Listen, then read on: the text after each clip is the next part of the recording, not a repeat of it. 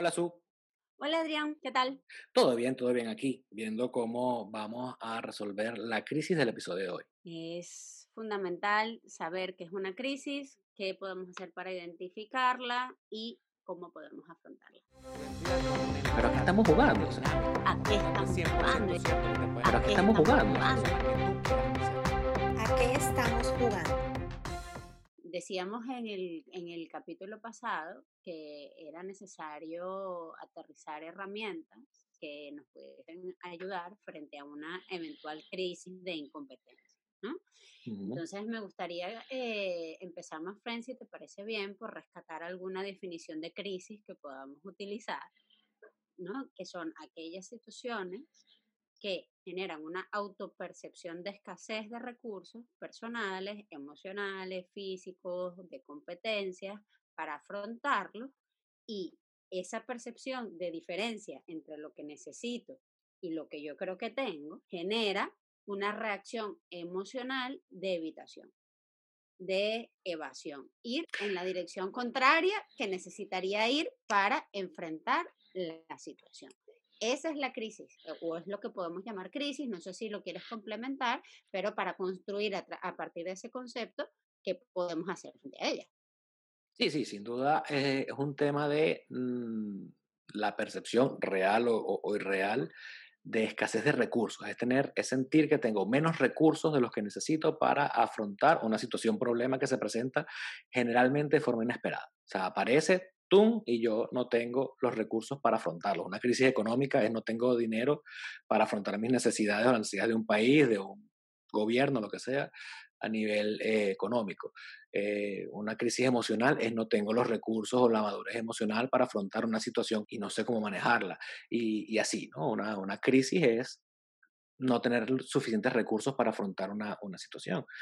¿Cómo, cómo empezar a, a, a manejar una, una crisis? ¿no? Y, hay unos skills que son como básicos, generalmente de orden emocional, cognitivo, para manejar cualquier tipo de crisis que tienen que ver con, pudiese ser un llamado a la calma, porque generalmente las crisis, como tú bien lo dices, despiertan mecanismos de defensa que generalmente no son los más adecuados, caigo en evitación y pienso que por no ver la cuenta del banco o no ver la cuenta detrás de crédito, eso no está ahí y está ahí y está creciendo. Cualquier cosa absurda que pueda pasar. No necesariamente una crisis es un evento cataclísmico que no sé qué hacer, es que a lo mejor el evento está en un volumen o un tono normal, pero el que está escaso de recursos, que puede ser momentáneo o puede ser una incompetencia que yo tengo, es la que determina la intensidad, el volumen o, o la, gravi la gravedad de la crisis. Entonces, Absolutamente, absolutamente. Yo creo, y retomando, conectando esto que estás diciendo con lo que hablábamos la semana pasada, eh, se produce un fenómeno similar cuando estamos en, frente a cualquier cambio. Hablábamos, por ejemplo, de emigrar a un país que tiene un idioma diferente, donde tal vez la crisis de la incompetencia que tengo la reduzco yo, que es mucho más grande, pero yo la reduzco a mis posibilidades son menores de incorporarme a un mercado laboral o de adaptarme a la cultura o de generar una nueva red de amigos porque tengo una barrera lingüística. Entonces, frente a un problema que es muchísimo más grande o una situación desafiante que es muchísimo más grande, yo reduzco todo a aquello que me parece más claro que necesito y no tengo y bueno, mm, se genera, se activa un mecanismo de defensa. Yo creo que es interesante valorar la magnitud de esa crisis porque los las herramientas que vamos a poder utilizar son diferentes, ¿no? Yo reflexionaba cuando, cuando pensaba en esta conversación que hay crisis que en su estado incipiente, podemos decir en esa alerta a- amarilla que todavía es leve, genera una incomodidad psicológica, mental, pe- pe- pensamientos y sensación de disconfort frente a una situación, pero no movilizan a la acción. Es decir, yo puedo estar mm, en una cotidianidad relativamente segura y tengo pensamientos de debería de mm, enfrentar esto, me siento mal con los tipos de trabajo a los que estoy accediendo, siento que podría tener una red de apoyo más grande, pero se queda allí, se queda en el, en, en ¿no? En ese inconformidad y no moviliza la acción, diferente de las crisis alerta naranja, que las de las rojas ya las, ya las hablaremos, pero de la alerta naranja, que son sensaciones de incomodidad van acompañadas de una reacción emocional que moviliza la acción. Y allí va a depender, eh, friend, no sé cómo tú lo ves en tu experiencia con, con, pacientes también, pero va a depender del tipo de persona que seas, ¿no? Porque hay emociones que según la persona limitan y otras expanden. Por ejemplo, a mí la emoción de rabia con una situación, en vez de limitarme de reaccionar, me, me lleva a la acción, ¿no? Cuando siento una inconformidad y entro en una frustración y me, y me genera rabia el lugar donde estoy, esa rabia, esa emoción, ¡pum!, moviliza. A diferencia de mi pareja, mi esposo, que a lo mejor a él la tristeza es una emoción que le expande, ¿no? Porque la sensación de no estar, bueno, de, de, de, estar disconforme con una situación y la tristeza por no estar donde quieres, a lo mejor eso le moviliza. O el miedo, ¿no? Que a veces y, y estigmatizamos el miedo como limitante, muchas veces lo es, pero en una medida sana y mientras la crisis está en una alerta naranja, a lo mejor el miedo a quedarme donde estoy puede ser que me expanda. No sé cómo, no sé cómo lo ves y, y si, si te parece consistente con algunos casos que has acompañado de, de crisis. Yo te, tú me, o sea, tú me cuentas esto y, y, y, lo que se me ocurre es preguntarte porque no, porque sería bueno diferenciarlo porque no, yo no lo tengo claro. No, uno escucha crisis y, uno piensa en Godzilla, en sirenas rojas, no, es una crisis eh, generalmente uno asocia a eh, algo urgente, una, que siempre es roja. No es lo mismo que yo desde afuera pueda ver que tú te estás aproximando o estás en una crisis a cómo lo puedo estar viviendo yo. Para que, para que la crisis sea una crisis, yo tengo que estar en, no sé si la palabra es la correcta, pero tengo que estar en, en modo escándalo. Pero es una pregunta que genuinamente te hago porque a lo mejor no tiene que haber esta sensación desmedida de crisis para que la crisis esté presente y a lo mejor yo evitando, ya estoy en crisis, solo que estoy como postergando la explosión de la crisis. Pero es una, es una diferenciación que, que, que me gustaría que me ayudaras a hacer porque yo no lo veo. Mira, yo creo que son dos maneras de, de, de presentar eh, la situación. Esta es totalmente anecdótica y obedece a mi experiencia, tanto personal como de casos que he acompañado. Casos de alerta amarilla en los cuales noto que una persona me hace de continuo comentarios respecto a su relación de pareja. Y es evidente que hay algo que no está funcionando, que hay una sensación de disconfort, de malestar, pero que mmm, yo que soy una persona de acción, cuando le pregunto a la persona, oye, ¿y qué quieres hacer al respecto? No, bueno, tampoco, tampoco ahí lo voy llevando y ves que hay una cantidad de mecanismos de defensa, de unas paredes, ¿no? Levantadas, las consecuencias ya se van acumulando porque hay, por, poner un caso, ¿no? De pareja. Eh, claro. Cada, o sea, lo que te quiero decir es, la persona muestra signos y síntomas de disconfort a nivel psicológico, hay pensamientos, hay emoción, pero no hay un, todavía un llamado a la acción o una, un sentido de urgencia que tú decías, que para mí es ya la alerta naranja de esto me está pasando y quiero hacer algo y todavía es en el nivel sano, ¿ok? Porque podemos llegar a los casos de alerta roja, donde ya la persona puede tener una crisis como un panic attack, ¿no? Un ataque de pánico, o una crisis, un trastorno de ansiedad, un acting out de estoy arda. Yo, yo tuve un novio hace muchos años que recuerdo que llevaba acumulando un disconfort con su trabajo, era un trabajo muy difícil de vender, vender internet analógico por teléfono y era imposible vender este internet a las personas ya. Eh, y recuerdo que un día se quitó el headset, se paró y se fue. No habló con su jefa, no, no paró hasta que se montó en el autobús, viajó de Caracas a San Antonio y allí fue que me llamó y me dijo, me fui. Claro, él vivía de eso. Él vivía de ese sueldo. Entonces, ¿de dónde salió ese acting de, bueno, de no hacerse cargo de una emoción que empezó en unas conversaciones frecuentes sobre este tema, que pasó a tengo que hacer algo, pero que él mismo no se ocupó por diversas situaciones y que le llevaron a una explosión totalmente eh, desorganizada, ¿no? Y que probablemente le trajo unas consecuencias económicas importantes. Entonces, en ese caso, en ese punto, en, en, ese punto, tú que estás de este lado, ves que se está gestando la crisis, ves que está en, en, medio de una situación que no va, que no pinta bien y que no va a una buena resolución a menos que se intervenga. Pero él está en crisis, e, emocionalmente hablando, él, está en un proceso de, de, crisis. Eh, es, es lo que me gustaría definir para poder entrar entonces en cuáles son los componentes de una crisis, cómo, cómo podemos ayudar a identificar que una crisis está, o mejor aún, y, y partiendo de tu punto de vista, cómo puedo yo identificar si estoy rumbo a una crisis para no tener que entrar en, en, un proceso remediativo, sino justamente un proceso preventivo para no llegar a eso. La crisis, en mi opinión, empieza cuando hay un malestar que aparece en la conversación y aparece en los pensamientos de manera repetitiva, aunque de momento la persona no se sienta volitivamente, es decir, en la, en la, en la voluntad de hacer algún cambio. Allí definitivamente las posibilidades de intervención son menores para quien está acompañando. Sencillamente tú tomas nota y dices, esto a explotar. Porque, porque ya ves, ¿no? Hacia dónde camina la persona. Pero en su interior, probablemente ese individuo no tenga ese sentido de urgencia. Entonces, son dos puntos de vista. Probablemente la crisis que genera una intervención y un acompañamiento es aquella que comienza con el sentido de urgencia. Estoy con esta persona y esto no está funcionando.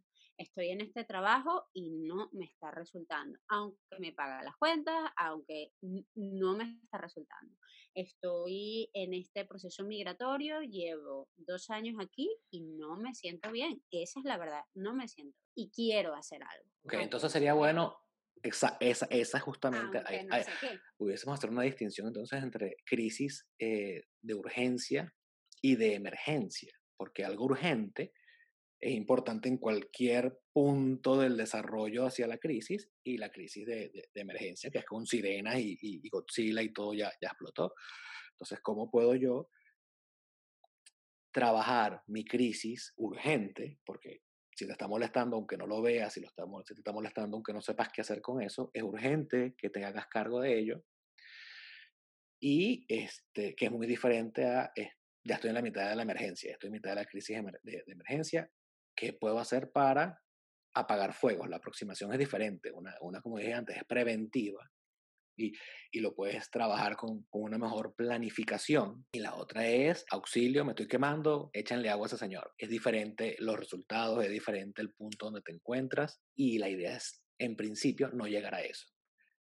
¿Qué puede hacer una persona para identificar que está rumbo a una crisis o a una, a una emergencia? ¿Cómo, cómo, ¿Cómo puede una persona identificar que lo que le está pasando es importante, es urgente? Sobre todo si partimos de mecanismos de defensa que no te permiten ver o estar consciente de tu propio proceso, porque pones afuera, porque hablas de, del otro, porque, y, y, y, aquí podemos estar ya enumerando cosas que, que pueden ser indicadores de que estás en una crisis urgente y no lo ves. Y es, por ejemplo, poner la responsabilidad o la culpa de lo que está pasando en otro. En otro es una persona, una institución, una situación, una cosa.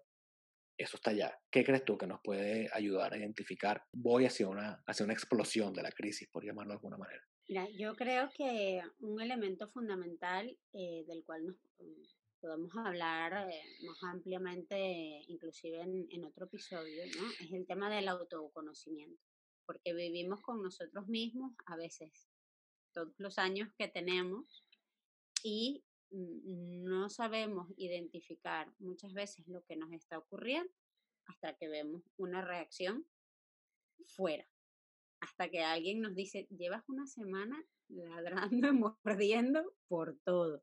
Y, ay, sí, ¿no? Parece que algo me está molestando. O sea, hay una sensación de desconexión con nuestro propio ritmo interno, con lo que es normal, estadísticamente común y lo que no, que para mí es la barrera principal para identificar que va, si vamos o no rumbo a una crisis.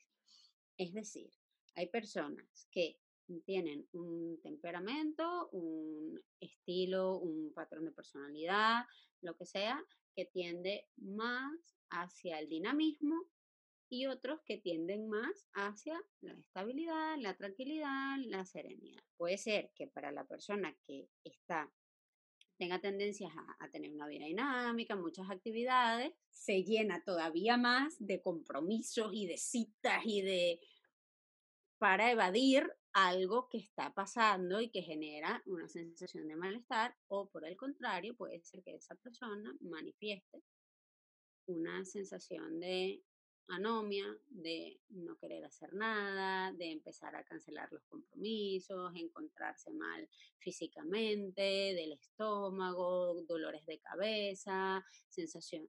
Eso por eso te digo que es tan importante saber quién eres tú y cómo llevas normalmente eh, el, la aproximación a tus, a tus problemas en la vida cotidiana para saber si el aumento frenético de actividad es un signo de ansiedad y de que algo está pasando o por el contrario, la disminución.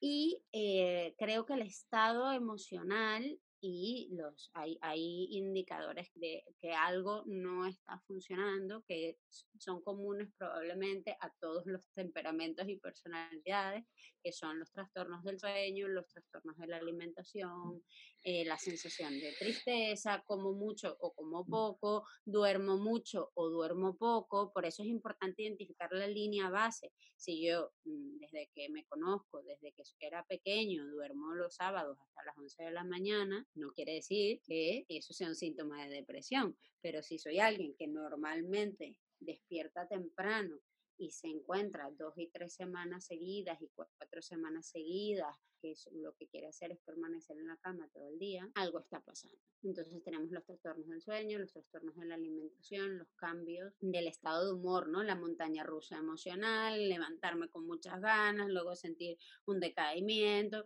y mucha gente escuchará y nos dirá, ah, estás describiendo mi vida cada día. Bueno, hola, hola mía o la mía. Y tú dices, bueno, es que probablemente hay un altísimo porcentaje de la población que está menos en medio de una crisis de incompetencia. Nosotros, por, por, ejemplo, nosotros venimos de un país en el cual la situación de crisis era algo como más natural, la preocupación por la salud, la preocupación por la seguridad, por ejemplo, una situación con la cual a lo mejor no todo el mundo que nos escucha se va a identificar, que es la sensación de sentirte inseguro en tu propio vehículo mientras pasas por un tramo de la ciudad. Hay gente que eso no, no le pasa. Y, por ejemplo, aquí en Europa, escuchaba el otro día un, psiquiatra que decía, hablaba del aumento de las consultas por preocupación por la salud, que era algo que esta generación española nunca había vivido. Pensar que algo le iba a, afectar su salud o la de su familia. ¿No? Entonces, bueno, depende de qué línea vas, eh, provengas, ¿no? Y qué cosas has normalizado, porque también lo que nosotros vivíamos nunca fue normal. Pero. Fue, fue eh, estadísticamente hablando, eh, es normal. Era lo, era lo común. No, no está bien. No era saludable, exactamente, no era saludable. Pero sí, creo que es muy importante para, para resumir la pregunta que me hacías, es el autoconocimiento nos va a determinar en qué estadio de, de, este proceso de alertas amarillas, naranjas, rojas estamos y a partir de allí ver qué podemos hacer. Sin duda hace falta un episodio nada más dedicado a cómo conocerte a ti mismo, porque es una tarea eh, que nunca se acaba y uno piensa que lo tiene muy bien eh, identificado y no siempre es así. Pero tú dices, tú dijiste algo muy, muy lindo para mí y, y es hablar de línea base sin duda, creo que una, que una palabra o, algo que te ayuda a ti a entender que la cosa no está bien, en, históricamente hablando, es tener la capacidad de sentarte, echar el cassette, digo yo el cassette, 40 años, hacia atrás, ¿verdad? Y tratar de encontrar patrones. Momentos que han sido dolorosos o que han sido un tipo de crisis particular para ti ¿Cómo has ido reaccionando todas esas veces? Cuando, no sé si te pasa a ti, a mí a veces me pasa que eh, estoy solo, me estoy bañando, estoy qué sé yo, y sin querer voy a un episodio de mi pasado y, y arrugo la cara, uy, qué pena, o, qué rabia, o, por qué hice esto, por qué reaccioné de aquella forma. Entonces, generalmente uno arruga la cara y, y cierra el libro, no va a pensar en eso, ¿no? Piensa en eso, identifica qué fue lo que te faltó, cómo te hubiese gustado eh, manejar esa situación y a lo mejor ahí puedes comenzar a hacer un inventario de recursos. Me pasa a mí que, que a lo mejor hay una situación que no sé cómo voy a resolver y esa noche, aunque yo no esté pensando en eso, me duermo a las 2 de la mañana, me despierto a las 3, me dan ganas de ir al baño cinco veces, tengo hambre a las 5, pero entonces me cae mal la comida así como una madrugada, me paro a las 2 para tomar un alcacelser. Y, estoy pensando en cualquier tontería o estoy viendo eh, Star Wars en el teléfono, no, ni siquiera estoy enfocado en, en lo que me molesta, pero mi cuerpo, mi mente atrás, no está bien. Hay algo que no fluye. Hay que tomar nota. Oye, ayer no dormí para nada bien. ¿Qué puede estar pasando en mi vida en esta semana, sin irse muy, muy atrás, que pudo haber estado afectando algo que, como tú bien dices, de línea base, yo normalmente duermo como una piedra. Caigo redondito y no me despierto el día siguiente. Generalmente, nosotros nos comportamos en base a patrones, aunque no lo tengamos muy identificado. Somos personas, somos seres de, de rutina, somos personas que tendemos a poner ciertas decisiones en automático y como están en automático, por economía cognitiva lo dejo ahí y, y, que eso se encargue. Pero a veces hace falta ir al automático y revisar, porque estos son, son hábitos que se, se construyen en el tiempo. Es mentira que yo ahora, bueno, ahora voy a hacer un acto de conciencia y me voy a identificar todas mis competencias e incompetencias porque vi todos los patrones en mi historia. Cuando uno aborda esta situación de esa forma, se activa un mecanismo de defensa donde dice, no, no, no, no, después lo hago y postergas otra vez y vuelves a entrar en el mismo ciclo. Entonces, ¿qué crees tú? ¿Cómo, cómo podemos ir pasito a pasito? Paso de bebé, uno a la vez. Yo creo que podemos poner sobre la mesa como, primer, como primera herramienta algo en lo cual coincidían, aunque de formas diferentes, eh, los, los psicodinámicos y los conductuales, que era un punto en común, difícil que es el tema de registrar lo que nos sucede. Pero bueno, lo podemos eh, eh, simplificar o resumir eh, tal vez en tres preguntas. Es importante, con la herramienta que sea que nos sirva, ahorita lo que sobran son ellas, tenemos un teléfono móvil en nuestra mano, tal vez ocho horas o más de nuestro día, estamos frente a un computador ordenador, tenemos herramientas para registrar qué nos sucede, cuándo ocurrió y cuándo, pues de qué, antes de qué, an Mm, frente a y una pequeña hipótesis del por qué. Empezando a registrar, porque lo, aquí siempre vamos a hablar ¿no? de, de, identificar tu punto A, tu punto B y cómo llegar del punto A al B.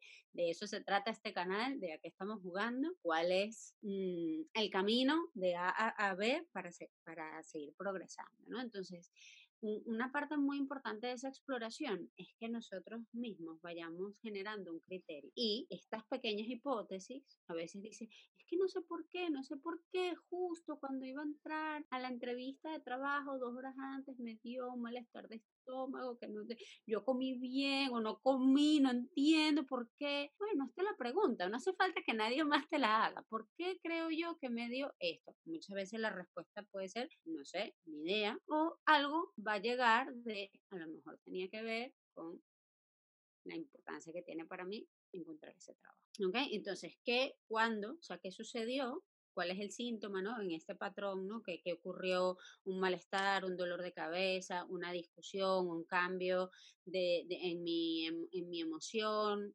¿Cuándo ocurrió y por qué? ¿Cuál es mi hipótesis? ¿A qué se debe? En primer paso, registrar. Luego, un segundo paso puede ser el contrastar mis hipótesis y lo que yo llamo síntomas. Hay personas que son más dadas al hablar y por eso pueden buscar ayuda en un terapeuta, en una persona que te ayude a tener como una conversación estructurada para contrastar lo que está pasando. Y hay otros que son más dados en primera instancia a buscar información por sí mismos, a ordenar primero internamente antes de, bueno, consumir, siempre lo hablamos, contenido de calidad que te permita eh, realmente darle un sentido y una estructura a eso que te está pasando. De hecho, es un poco el propósito de este video, ¿no? Que, que alguien pueda, que esté pasando por esto, pueda darle un poquito de estructura a esa sensación de malestar que a lo mejor te ha estado persiguiendo las últimas semanas o meses.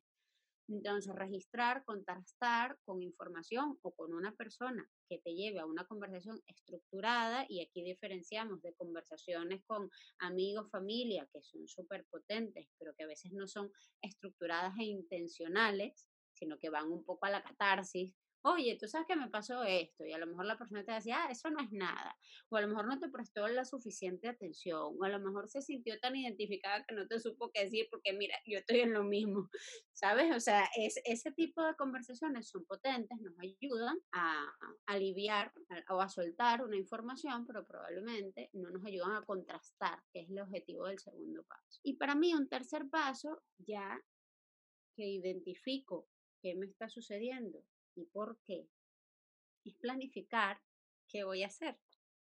¿Qué, ¿Cuál es mi siguiente paso? ¿Cuál es mi siguiente jugada para afrontar esta incompetencia que, que tengo? ¿Y cuál es el recurso que identifico como insuficiente? Entonces, eh, una vez que identificamos el qué y el por qué y lo contrastamos, podemos darle sentido a una serie de acciones que nos permitan llevar la transición Sí, de hecho, no, creo, creo que a la hora de hacer todo este proceso, como tú dices, desarrollar la autoobservación es clave y buscar herramientas que te ayuden a autoobservarte es, es lo ideal a mí tú me estás, tú estás conversando y se me está ocurriendo la posibilidad de que nosotros podamos diseñar un pequeño registro anecdótico con unas explicaciones que podemos subir después al Drive para compartir, eh, revisar bien el esquema y comenzar a internalizarlo porque al final del día la intención es que se convierta en una forma de procesar la información, una forma de pensamiento. Es, es automatizar, es adquirir el hábito de entender que yo tengo una situación A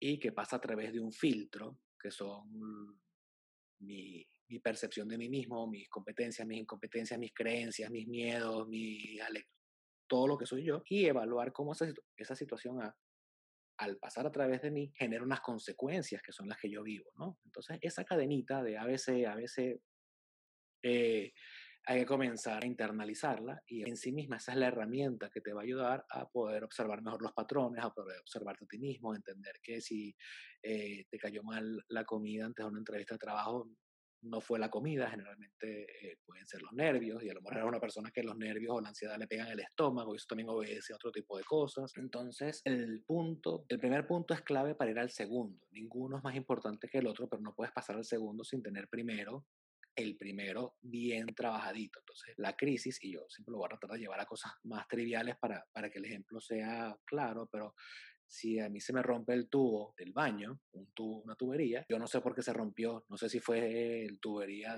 no, sé qué tubo es, pero ya yo sé que lo necesito porque veo agua en el piso, eh, veo que abro el, lavamano y no sale agua, algo está pasando en el lavamano que no es lo normal, que no está en mi línea base de uso del baño, que está raro. Entonces me doy cuenta. Darte cuenta es importante porque si tú ves que hay una gotera en, la, en el lavamano y la ignoras, no vas a poder atender lo que se viene. Entonces, identificarlo. Después, bueno, es normal, pasan todos los baños, pasa en el baño de lo que yo conozco, no, no pasa, esto, esto no es normal lo que está pasando, pero yo no sé arreglar baños, entonces puedo hacer un curso, meterme en un tutorial, hacer un curso de plomería o puedo llamar a un plomero que me ayude y venga y me explique qué pasa y lo resuelva. El skill no necesariamente, y esto lo aclaro porque genera angustia, oye, sí, está bien, pero es que agarrar ese skill me va a costar mucho más recursos y más tiempos que resolver que la crisis que tengo encima, pero saber a quién buscar, saber saber quién te puede ayudar también es un skill, también es una habilidad que se puede desarrollar, que es un paliativo y ya después tú decides si guardas la tarjeta del plomero de confianza o aprendes tu plomería para cuando próxima vez que te pase tú arregles tu tubo. Eso ya es una decisión personal. Creo que, creo que esta línea habla de, lo que, de los tres puntos que tú acabas de,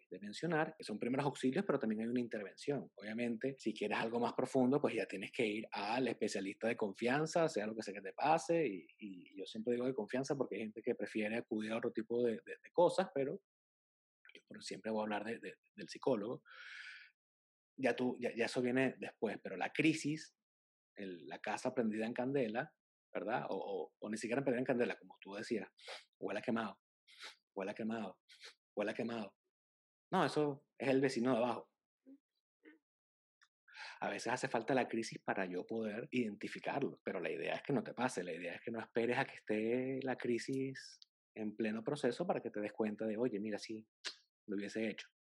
Entonces, de esta forma estamos resumiendo un poco todo lo que queremos eh, compartir con respecto a lo que puede ser una intervención en crisis, ¿verdad? Ya habíamos hablado en capítulos, en episodios anteriores acerca de la crisis de la incompetencia, cómo esto puede despertar, cómo nos puede movilizar y qué hacer al respecto. De todas formas, vamos a estar en nuestra carpeta de, de Google Drive, ¿verdad? De Google Drive, poniendo vamos a, herramientas, contenidos, algunos videitos cortos de cómo usar de repente estas herramientas de registro anecdótico, algunos, algunas alertas, algunos tips de, oye, me puede estar pasando a mí, bueno, tip 1, tip 2, eh, tip 2, tip 3, ¿no? Eh, un poquito cosas que te ayuden a identificar y a, y a ver qué se puede hacer. Si crees que hay algo que te puede estar pasando, alguna crisis que puedas estar viviendo y que este video no cubrió eso que tú puedes estar sintiendo, ponlo aquí en los comentarios. Seguramente podemos eh, luego manejar ese, ese punto de repente en otro episodio o responderte al comentario aquí mismo con, con algún, algún tip. Nos vemos pronto en una nueva edición de A qué estamos jugando.